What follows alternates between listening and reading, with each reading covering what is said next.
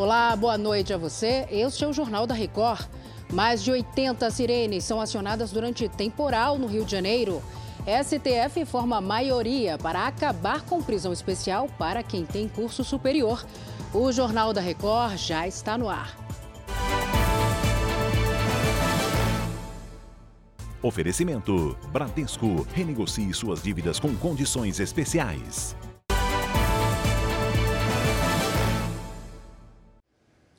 O Ministério Público de São Paulo vai pedir o cancelamento do contrato com a concessionária Via Mobilidade, que opera duas linhas de trens metropolitanos.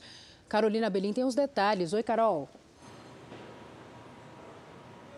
Oi, Salsi, boa noite. O MP afirma que encerrou as negociações com a Via Mobilidade. Segundo o promotor Silvio Marques, não há condições de assinar qualquer acordo por causa de promessas não cumpridas para a solução de problemas. A decisão foi tomada, inclusive, depois de mais um descarrilamento que foi ocorrido agora nesta quinta-feira. O acidente foi perto da estação Júlio Prestes, no centro de São Paulo. Felizmente, ninguém ficou ferido. A Via Mobilidade diz que não teve acesso ao conteúdo do relatório do MP, portanto, não vai se manifestar neste momento. Salsi. Obrigada, Carol. A Justiça Federal determinou bloqueio de 10 bilhões e 300 milhões de reais das mineradoras Vale e BHP. Esse valor deve ressarcir comunidades do Espírito Santo impactadas pelo rompimento da barragem de Mariana, isso em 2015, quando 19 pessoas morreram. O pagamento deverá ser feito em 10 parcelas mensais. A BHP e a Vale disseram que não vão se pronunciar sobre o assunto. Duas pessoas morreram por conta da chuva em Duque de Caxias, na Baixada Fluminense.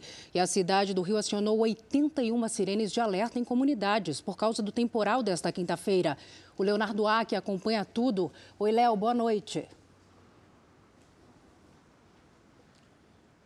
Oi, Salsi, boa noite para você, boa noite a todos. Olha, de acordo com o Centro de Operações, o município registrou o maior volume de chuva em apenas uma hora, o que causou alagamentos, queda de energia e também interrupções no transporte público. A cidade permanece em estágio de mobilização. A Zona Norte, até o momento, é a mais afetada. Várias ruas formaram bolsões d'água.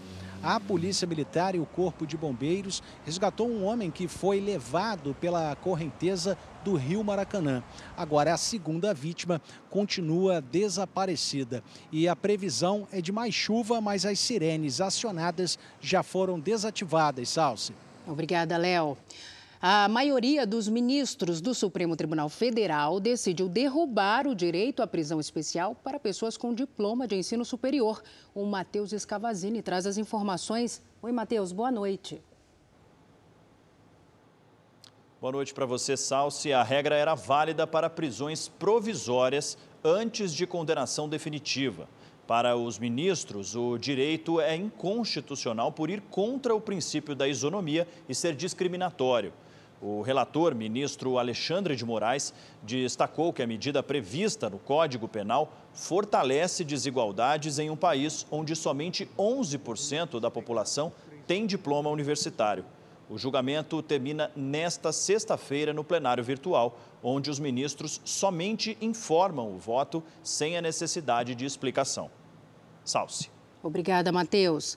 Agora, de olho aqui no nosso telão, o governo central, formado por Tesouro Nacional, Previdência Social e Banco Central, registrou déficit primário de mais de 40 bilhões de reais, isso em fevereiro. Esse é o pior resultado para o mês desde o início da série histórica, em 1997. O resultado traduz o impacto da alta dos custos de programas sociais e do fim do recebimento de recursos do leilão de petróleo do pré-sal. Um evento em São Paulo reuniu profissionais das maiores agências de publicidade do país, de veículos de comunicação e de grandes anunciantes. O encontro comemorou os 25 anos do SEMP, o Fórum de Autorregulação do Mercado Publicitário.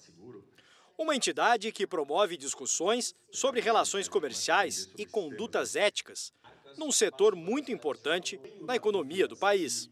Nós temos um papel, como Fórum de Autorregulação do Mercado Publicitário, de fazer uma indústria mais forte. Ano passado, mais de 21 bilhões de reais investidos em publicidade, 450 mil empregos gerados.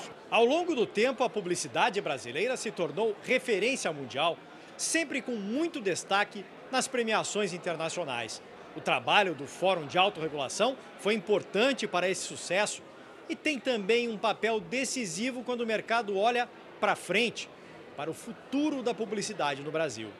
Acompanhar as transformações tecnológicas e as mudanças na comunicação com os consumidores é um desafio para os profissionais. A publicidade, né, ou a comunicação das marcas também está desafiada no momento em que você recebe impacto de todo lado. Né? Isso é um desafio, mas também é uma oportunidade. Entre os meios de comunicação, a força da TV continua decisiva para chegar ao consumidor.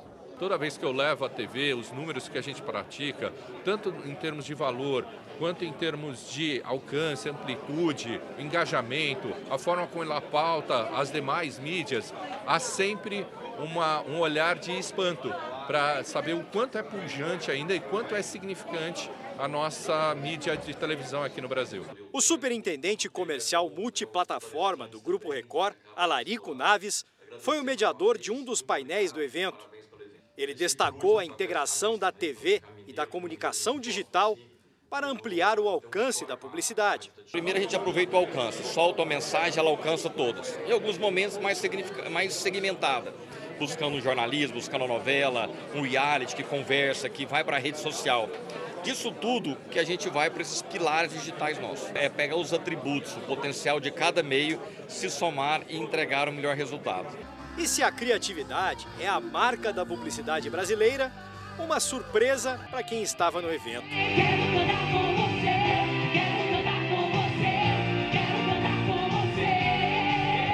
Uma performance musical para lembrar que vem por aí mais uma temporada de Canta Comigo na tela da Record TV. E este foi o Jornal da Record. Outras informações na primeira edição do JR 24 horas, às 7 da manhã. Você fica agora com Fala que eu te escuto. Boa noite para você. Cuide-se. Tchau.